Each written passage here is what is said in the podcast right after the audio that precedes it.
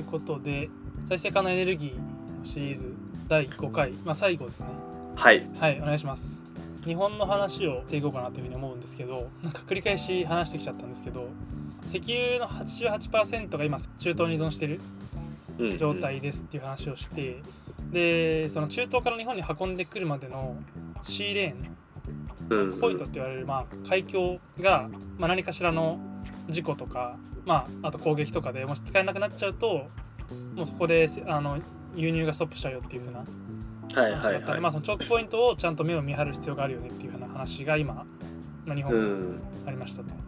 で、まあ、加えてその、まあ、仮にその、まあ、物理的に石油が運んでこれる状態が維持されていたとしても、まあ、ロシアと、まあ、サウジアラビアが主導権を握っている OPEC プラスっていう組織が、まあ、今原油の価格をコントロールしてるんで、まあ、その価格決定次第ではまあ日本の首が締まったり、まあ、緩んだりっていう話がまうんあありますと。なんでまあそういうその価格経済的なリスクと、まあ、地政学上のリスクみたいな、まあ、ものがまあ大きく2つあるっていうふうな話なので、まあ、やっぱり日本のその、まあ、政治家の人とか官僚の人とかもこの点に関しては当然分かってるのでできるだけその中東と石油自体に対する依存っていうものを、まあ、その脱却しなきゃいけないよねっていううん。ことをまあ考えていたという感じですね。まあ、実はその原子力発電もまあその一環というかはいはい。その日本が原子力発電を使ってたのも、まあ、原子力発電のそのリスクどうこうっていう話は当然ありつつうん。ただその地政学上のリスクっていうのは当然あるので、うん。まあ、そこも加味すると、まあ結局そのな何かしらそれ以外のまあもので電力稼がないといけないっていうふうっはいはいな話はい。にやっぱなってきちゃうんですよね。うん。で、まあ、2010年の時点ではあの、世界で3番目に原発使っている国だったらしいんですよね。へえそうなんだ。はい。まあ、だからまあこのことからも、まあ、その結局その日本ってまあ石炭は出たっていう話はしましたけど、まあ、それ以降使われてるようなエネルギーっていうのはまあ全然出てないのでうん。そのそういうものが出なくても、まあ、発電できるようなものを使わないといけないっていうんで、まあ、原子力発電にもう本当に早い段階から、1960年代とかから、まあ、着手してうて、ん。まあ、そこから2010年までこう増やし続けてきてたっていう。はいはいはい。感じで、まあ、今後も増やそうっていう計画もどうやらあったらしいんですけど、うん。まあ、でも、まあ、東日本大震災があってうん。で、まあ、稼働停止にまあなったので、うん。まあ、今はまあ実際そのなんか徐々に稼働再開し始めてるところもあるんですけど、うんまあ、少なくともそのそうですね2011年とかの段階ではもう全部停止みたいなう感じになってたし、まあ今後のことを考えても、まあ、増やしていくっていうのはなかなか厳しいんじゃないか。なまあ難しそうですね。どこに立てるみたいな問題もあるしね。そうですね。はい。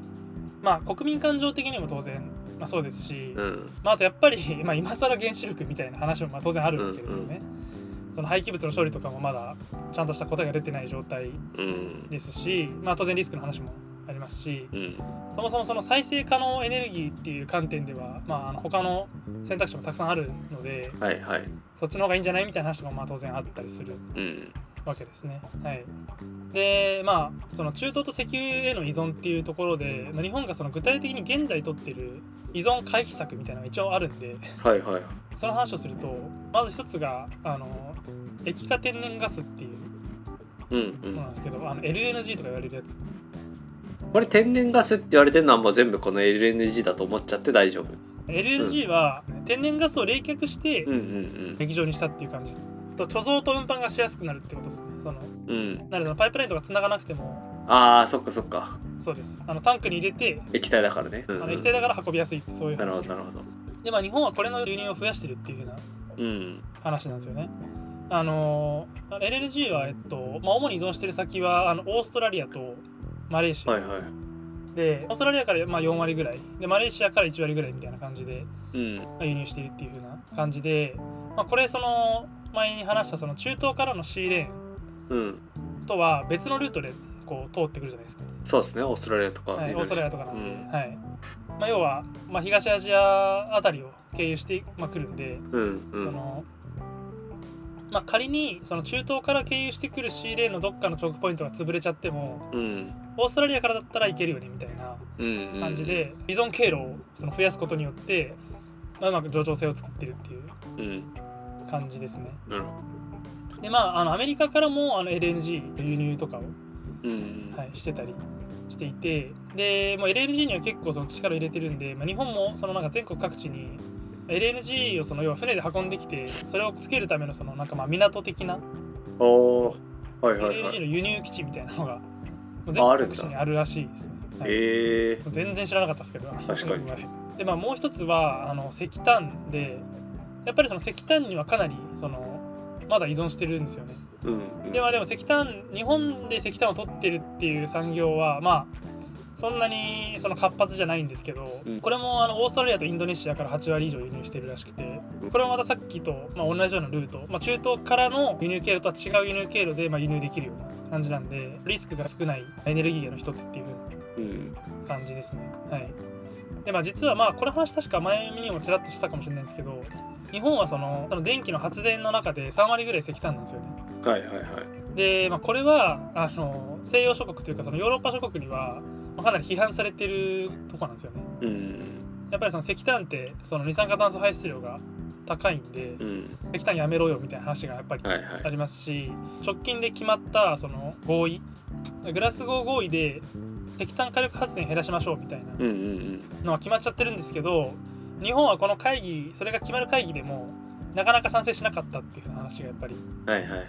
あります。なんかもう最初はもうあの撲滅というかうん。ゼロにしましょうみたいな目標だったんですけどそれじゃちょっとなんか目標きついよみたいな感じで、まあ、ゼロじゃなくてだんだん削減っていう表現にするんだったら賛成します。みたいななんかそういう駆け引きがあってみたいな話がはい。ありました。なんかねこれとかそのニュースとかでいややニュースでやってるところを見たわけじゃないけどなんかこれだけ見るといやなんで地球温暖化進めないんだ日本がみたいな。そのはなんか緑も大切にしている国がなんでだみたいなことをさなんか平気で言う人とかいるけどさちゃんと背景理解したらお前もう言えるかみたいなのはすごい思いますね。自分もそこまでちゃんと理解してなかったですけどこれ聞いた後でねそんないや石炭は良くないとか言ってもう全部あの天然ガスだとかさ石油だみたいなこと言ってい、はい、そんなこと言えるわけもないからねなんかそうなんですよね。一個のロジックで、ね、何か決定するのはできないですよね。いや本当にそうですね。逆に自分はこれ見てこの手前まで読んでるとやっぱり、はいはいは日本やべえじゃんみたいな。うん、なんかその中東に88%依存ってそれ衝撃じゃなくないみたいな。そうです確かに。そそっちから入そうる。でもその石油自体がそのまあもちろんそのガソリンとかは結局石油から作るしかないんですけどね、うんうん。まあでも電力はそれ以外の方法でも発電できるからじゃあそっちは攻めてっていうんで、うん。まあ、こう石炭とか LNG でうまく頑張ろうとしてるみたいなはいはいはい。感じがあってだからこう中東がこう頓挫しちゃっても、まあ、まだなんとかいけるよみたいなうん。ことはまあちょっとこう先人のやはり方々がちゃんと考えてやってくれてたんだなっていうのは、はいはい。そうだね。そうですね。まあ環境には悪いんですけど、はいなんかそこの中東に依存してるのがじゃあどのぐらいリスクかとかってなんか普通にあの表面的にさ石炭燃やしたり二酸化炭素出る。だから良くない。はすごい分かりやすいけどさ。じゃあうん。その 80%8% 中東に依存していることがななぜ問題なのかとかさ。あの、うん。で全然なんかちゃんと深掘らないとじゃあなんかロシアとの関係性とかさそのロシアがあの石油の価格決定できるた立場にいるさっき OPEC プラスって話してたけどっていう話をちゃんと理解しないといけない。こっちは複雑だからちょっと難しいよね。普通にパッと理解するのそうですね。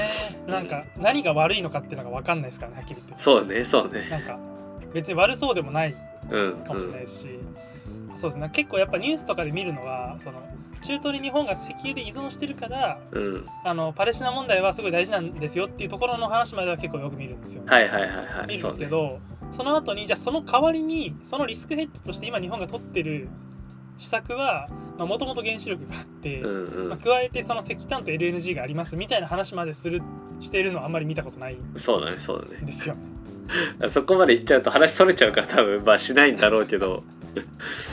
そうですねいやーなんかそこのうん接続が大事だなってすごい思いました、そうですね。中東に依存良くないっていうのは良くないと思ってもうん。石炭も石炭で悪いっていうふうにこう思ってて、うんうん。そこがうまくつながらないみたいな。そうねそうね。まあ自分もそんな感じだったんですけど、はいいや自分もそんな感じでしたね。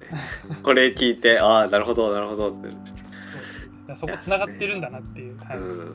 そこはねちょっとそうっすね。これでもまあそんなこれで理解した気になるのもあれですけどでもまあまたそうですね。はい。まだまだたくさん多分ありますから。多分奥がねいろいろあると思うんですけど、でもそれでもこれを理解するのにも結構時間はやっぱかかるよね。いやそうですね、うん。はい、なんでね。はいすいはいません、というところで。えっとでですね、まあ、まあちょっと未来の話をしていくっていう話あのところではい。再生可能エネルギーについてですね。あの、まあ、今話したのは基本的に全部再生可能じゃないエネルギーなんでうんうん。あの再生可能エネルギーに、まあ、日本が遅れてるっていうふうに言われてますけど、まあ、実際どんな感じなのかっていううん。話なんですけど、まあ、日本の再生可能エネルギーは全体でその日本が電力作ってる全体に対して占めてる割合がまあ2割ぐらいっていうふうな話が、まあ、ありますと。うんはいはいで、まあ、この中でじゃあどの辺が占めてるのかっていうと、まあ、水力はずっと一定一定で、まあ、10%いかないぐらい、うん。まあ、78%ぐらいですね。うん。あの水力発電はずっとこう、まあ、ある種こう再生可能可能エネルギーの中のこう下支えみたいなことをしているような状態ですね。で、まあ、直近までで伸びてきたのは太陽光パネルの発電。うんはいはいはい。でなんでまあ太陽光今のその、まあ、日本の再生可能エネルギーのまあ2強は、うん。まあ、水力と太陽光っていう感じですね。はい。水力発電はダムとかそうですね。でやってるんですよはい。ね、うん。水力発電がずっと一定な理由として書いてあったのはまさにそのことでうんうん。うん結局その大規模な発電装置を作るってなると、まあ、ダムにしか作れないみたいな基本的には、うんうんダムぐらいしか作れないっていう。そうっす。でまあダムってまあそんな簡単にポンポン増やせないじゃないですか。そうです。何百億とか多分その規模でお金もかかるしね。うん。はい。あの村潰さないといけなかったりとか。そうねそうね。はい。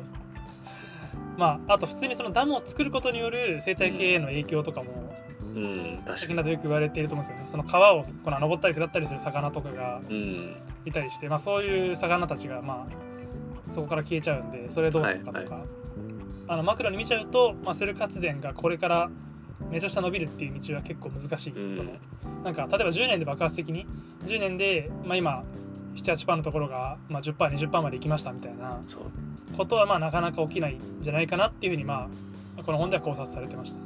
まあ、川が増えるわけでもないしね。そうですね、うん。はい。太陽光パネルの話に行きたいんですけど、まあ、日本ではそうですね太陽光パネルが伸びたって話をしたんですけど、うん。まあ、これ結構その先進国というか OECD 諸国とかでなんかもうあのまあ、一つのプラクティスとして浸透してるかなと思うんですけど、うん。まあ、固定価格買収制度っていうはいはいはい。通称フィットって呼ばれてるらしいんですけどえー、固定あのーはい。この施策をやることで太陽光パネルの導入が日本でも増えたっていう。ああそうなんだ。はい、感じでまあこの名前の通り、まあ、なんか若干硬い名前ですけど固定価格買収制度っていう。うん。あの硬い名前なんですけど簡単に言うとその太陽光パネルで発電したその電力を、はいはい。あのーもうあらかじめいくらで買い取るかっていうのを国が法律でも定めちゃうっていうそういう法律です。うんはい。うんでまあこうすることによってあのもうなんか大体その何ていうんですか1年で太陽光パネルに当たるその太陽光のうのエネルギー量ってまあ統計的に出せるじゃないですか。はいはいでそこから抽出発電できる電力も当然だ計算できるじゃないですか。うんっうんてなるともう何年後までにどれぐらいの電気発電できるって分かるんですよね。うんうんってなるとそれがどれぐらいの価格での買われるかまで分かればうんもうすごい失敗しづらい投資になる確かにねんですよね。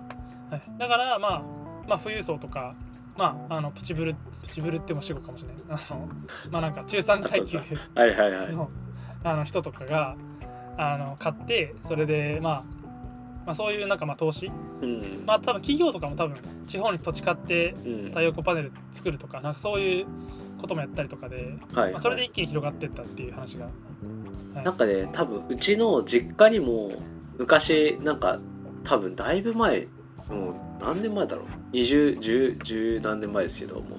はい、につけたんですよね多分屋根に。あそうなんですね。そうはい昔。なんかその時も あのなんか補助金であのなんかた多分だいぶ安くてかなんならほとんど割と何年かですぐ回収できるみたいな。うんうん。ので、えーっとつけれるみたいなので多分それでローンも組めるしみたいなので、うんうん。なんか割と数年経ったらむしろプラスみたいな。のがちょうどあってそれで多分好きだっていうのがあったから、はいまあ家庭というかねあ個人単位の家庭でも世帯単位でも多分結構それで普及したのかなと思いますね。はいそうですねでまあこれは本当に一番最初なんかそのドイツでうんうん。同じ施策がやられてて、まあ、それで成功してたんで日本もまあああそうなんだ。はいはいはい。なんですね、まあ、ただまあさすがにこれやるとその電力買う側がうん。損しちゃうんではいはい。あの、まあ、損するっていうかその要はそこだけその市場原理が働かなくなっちゃうじゃないですかそうだね。うん。だからあんまり長いことやるのはまあ自由市場経済的には良くないっていう話があるんで、まあ、2022年からはもうこの制度やめてああそう。代わりにそのあの FIP っていうはいはい制度があ。って、まあ、こっちはその価格は固定しないんだけど、まあ、あの補助補助額うん。補助額はあの上乗せできるよみたいなはいはい。感じだからまあまだちょっとなんていうんですかねあの固定価格ほどその投資家にとって優しいわけじゃないですけどうんうん。まあでもまだそのもうちょっとプッシュするよっていうのがまあ国のはいはい。っ。ていう感じ。ね、ああなんか太陽光パネルできなんか設置されたすぐってなんか小学生とかだったから確か。あのなんか家の中にその今な何ワット買ってて今何ワット売ってますみたいなのが出てたんだよね。そういうパネルがそれずっと見てたんだけど あのなんかあれあれね夏になるとねちょっと日差しが強すぎると逆に発電効率悪くなっちゃうみたいな熱がこもってってのがあったんだけどえーまあはい。あのでなんか気になったのが多分蓄電できるはずだったんだけどなんかほとんど全部売ってで買ってたのね。あれななんでだろうって気になっててそう確かその時にいやこれね売ってる売る方が金になるみたいな話をしててそのまま使わずにあの普通に電気買ってで普通に自分たちで発電したやつをそのまま売るっていう風にした方があのあー。儲かるっていう話をしててあそうなんだって親に聞いて。面白い。そうそうそう。てかめちゃくちゃ実体験あるじゃないですか太陽光パネルあった。めちゃくちゃあった。それもそんな話してたなと思って。いやでも面白いですね。いやだからやっぱなんかこういう施策がこういかになんかその自由市場をぶっ壊すかっていうこと。そうがあるそう種。なんか買った方が得なんですよ意味が分かんないけどそう。全く同じもののはずなのに電力そうそうそう。なぜかその取引するとお金が増えるっていうのをしたのバグなんで多分。友達にもさなんかうち発電して使ってんだよねとも言えないんだよね。発電したらそのまま売ってるだけだからさ。別に、はい発電発電でしてそれで電気を売って別で買ってるだけっていう。うん。なんかよくわかんないやすごい状況来たい。や面白いです。ね 確かに個人消費者のならその安く買えるからってことですね。そうそうそうそう。いやおもろかったですね。確か確か確かそんな話をしてた気がしまいや面白いですね。はい。でまあもう一個その今後ですね。今後増やそうとしている発電があの洋上風力発電ってやつで、すはいはい。まあ、日本って結局その風力発電増やそうとしても、うん。あの山とかばっかりなんで、うんうん。まあなんですかね。あの立てづらいんですよね。結局。はいはい。風力発電が。なんでまあ逆にその洋上にもう作っちゃえばいいんじゃね？みたいな話がまあ結構進んでますね。あそうなんだ。はい。まあ、ちなみに今日本の風力発電ははいはい。全体の発電量だともうあの1%も出てない。おおだから全然普及してないって感じうんうんですね。ヨーロッパだと結構風力発電は普及してるので、まあ、それと比べるとそうですねだいぶ風力発電には全然力を入れてないっていう風なうんうーん。感じらしいんですが、まあ、2018年にこの洋上風力発電あの海の上の風力発電はいはい。の、まあ、計画が立てられてあの秋田とか青森はいはい。洋上風力発電を作りましょうっていう風な計画が今進んでるらしい、ああそうなんですね。らしいです。はい。なんかあのちょっと話変わるけど洋上原子力発電はい、もうなんかそれはいある。ロシアでそうあの実際に2020年ぐらいから運転開始されてるらしくてあのだいくつかアメリカあのイギリスかな？イギリスの会社とかもあの多分今開発中なのかな？ロシアだけ今多分もう進んでるみたいな感じらしいんですけど洋上でこれはまあ再生可能エネルギーではないですけどうん。原子力発電ができるようにしてっていうのをやってるっていうのって、へまあ、結構だから、まあ、地震とかのね影響も受けにくいっていうのもあるし沖合だと。そうですね。なんでそういうのをなんかあ洋上原子力なんかなんそなんですかね。あの結構そこの洋上っていうか海の上で何かやるっていうのは流行るのかなとは勝手に思ったんですよね。そう。まあ、日本だとね土地がほとんどそんなに大きくないんで山ばっかだし、で考えると、ね、あの海でまあ海の環境をね汚さないようにしないといけないと思うんですけどそれを配慮しつつできるんだったらねそれはだいぶいい日本にとってはすごいいいねね。技術なのかなと思いますね。に。洋上原子力ってあれですよねそのうん。従業員が行くのが大変って話ですよね多分。確かに。だもう基本だから住み込みみたいな感じになるんですよね。うんまあ交代でとかそうう。んういう、ん。うん。まあフル活電だったらそんなにこう向こうの島でとかじゃなくて確かに確かに。気合というか。置いときゃいいのか。うんうん。はい。多分原子力の場合、まあ、例えばチェルノブイリだと半径30キロとかうん。まあそれぐらい汚染されたみたいな話だと思うんで。はいはい。まあそれぐらい離れた島に作らないと意味がないっていうそうね。感じになっちゃうと思うんで結構そうっすね。あの行き来が大変っていうのは。ありそう確かに確かですね。でもちょっとまあついでなんで話しちゃうとその送電の技術とかも多分必要だと思うんですよね。でまあなんか結局その電力ってもう離れれば離れるだけうん。どんどん減衰しちゃうみたいなうんそうっすやっぱりね話あるんでうん。なんかその再生可能エネルギーとなんかそのセットで考えるときにその送電と蓄電の技術みたいな話はそのすごいなんていうんですかねそのもうそっちの技術が向上すると今のその再生可能エネルギーのあうん。の状況がかなりその変わる可能性は全然あるなっていうのが確かに。ありますね。はい、はい、でちょっとまあ最後にと2021年ととしですかね。うん。一昨年にあもうこれ多分2024年に公開される気がしますけど。そうっすね。確かに。はい。まあ、2021年に日本が出してる、まあ、まあ今後のエネルギーの計画みたいなのが一応あるんでそれをちょっとさらって終わりたいなと。はい。思います。はい、でまずあの2050年までにあのカーボンニュートラル。うん。その日本全体で排出している二酸化炭素とまあ吸収というかはいはい。吸収している二酸化炭素、まあ、日本にあるあの森林とかでうんうん。のゼロ以下にするっていうやつですね。は2050年までに達成しようという。あと26年ですね。なるほど。いやそうですね。いやもうあっという間に経ちそうですけど。いやもうおじいちゃんだその時は。はい。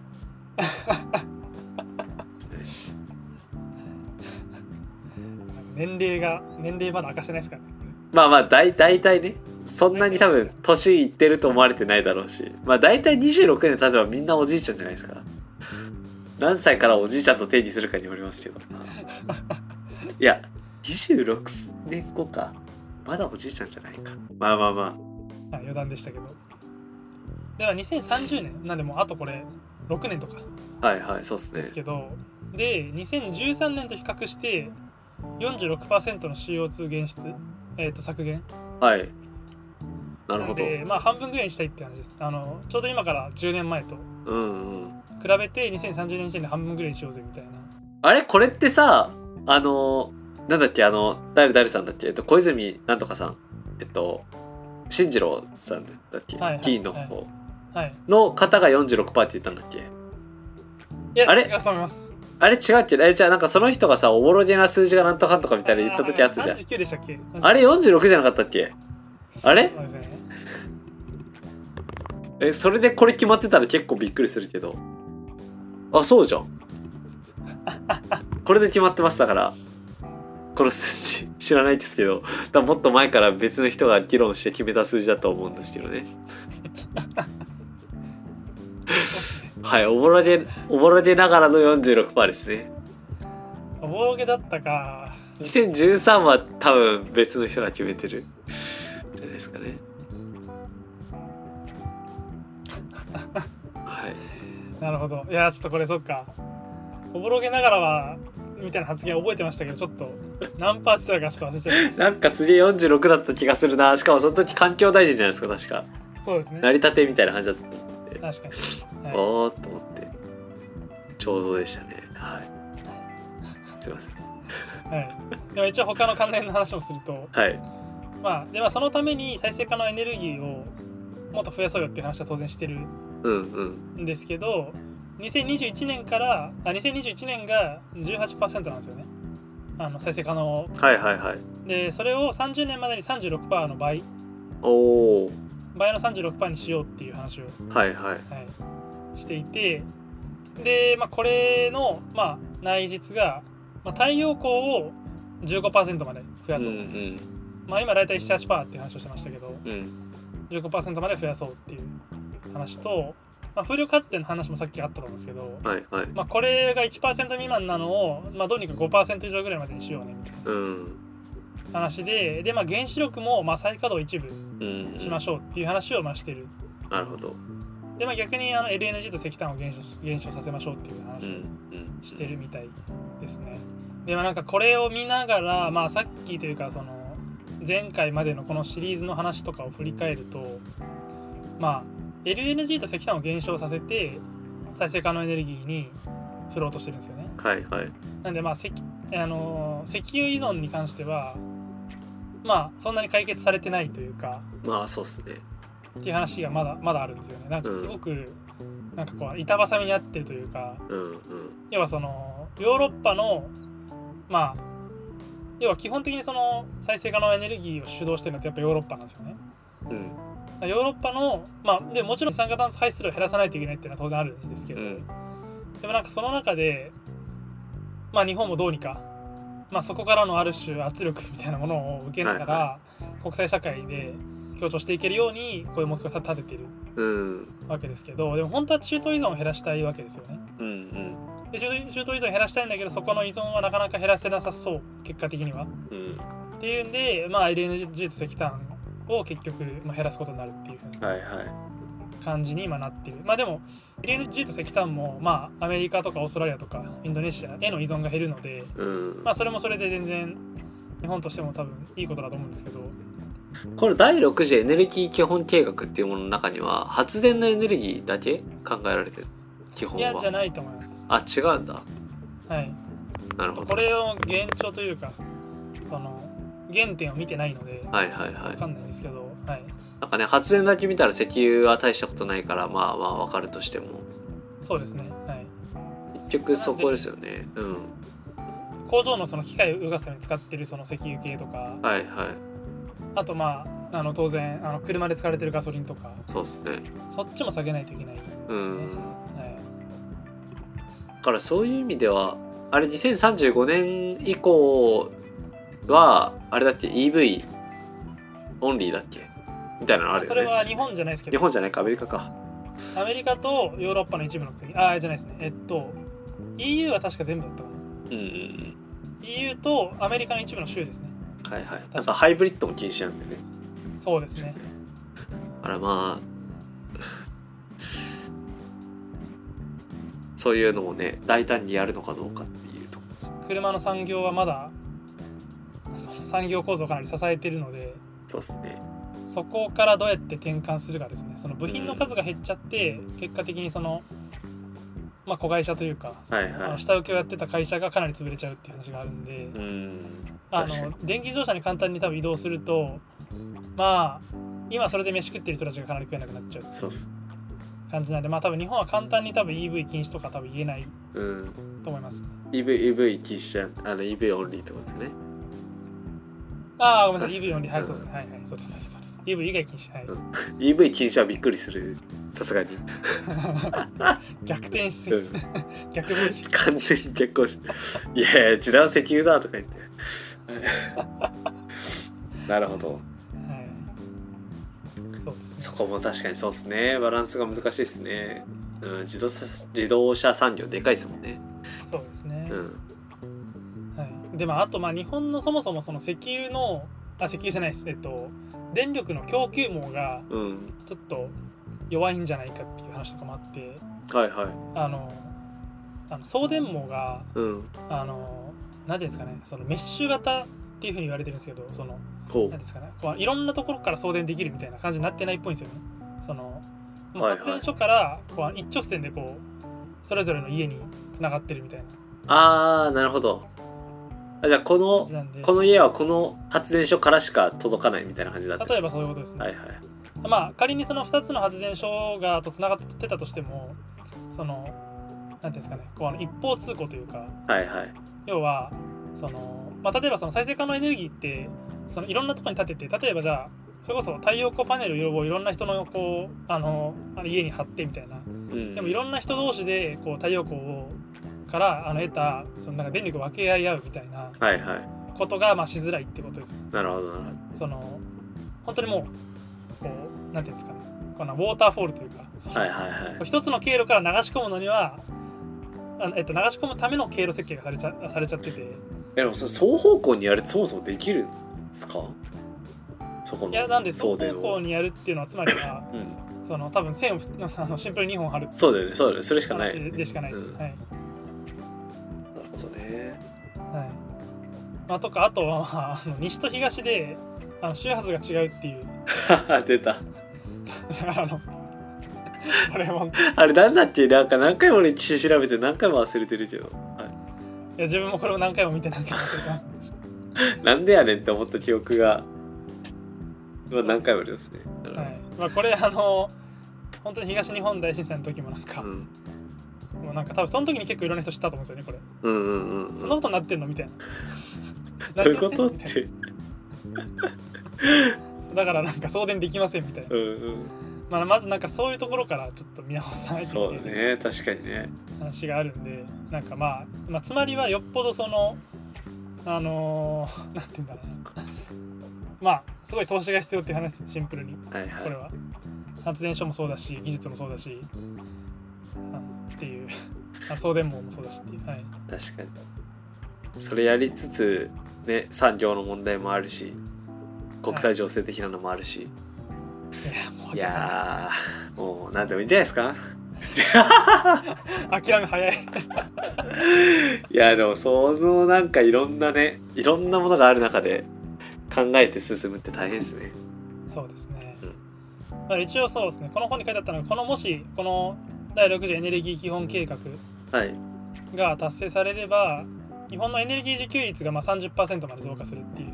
はいはいはい。感じなんでまあ30%まあ今と比べればまたそうですね。躍進っていう感じなので、うん。はい、だからこれは結局そのなんか環境問題に対してのあのソリューションっていうよりかは、うん。まあ、もちろんそれもあるんですけど安全保障政策としての,、まあ、あのエネルギー政策でもあるっていう風な、はいはい。まあ、話だよっていうことを結構この本では強調されてましたね。なるほはい、どはい。とい。う感じで、はい。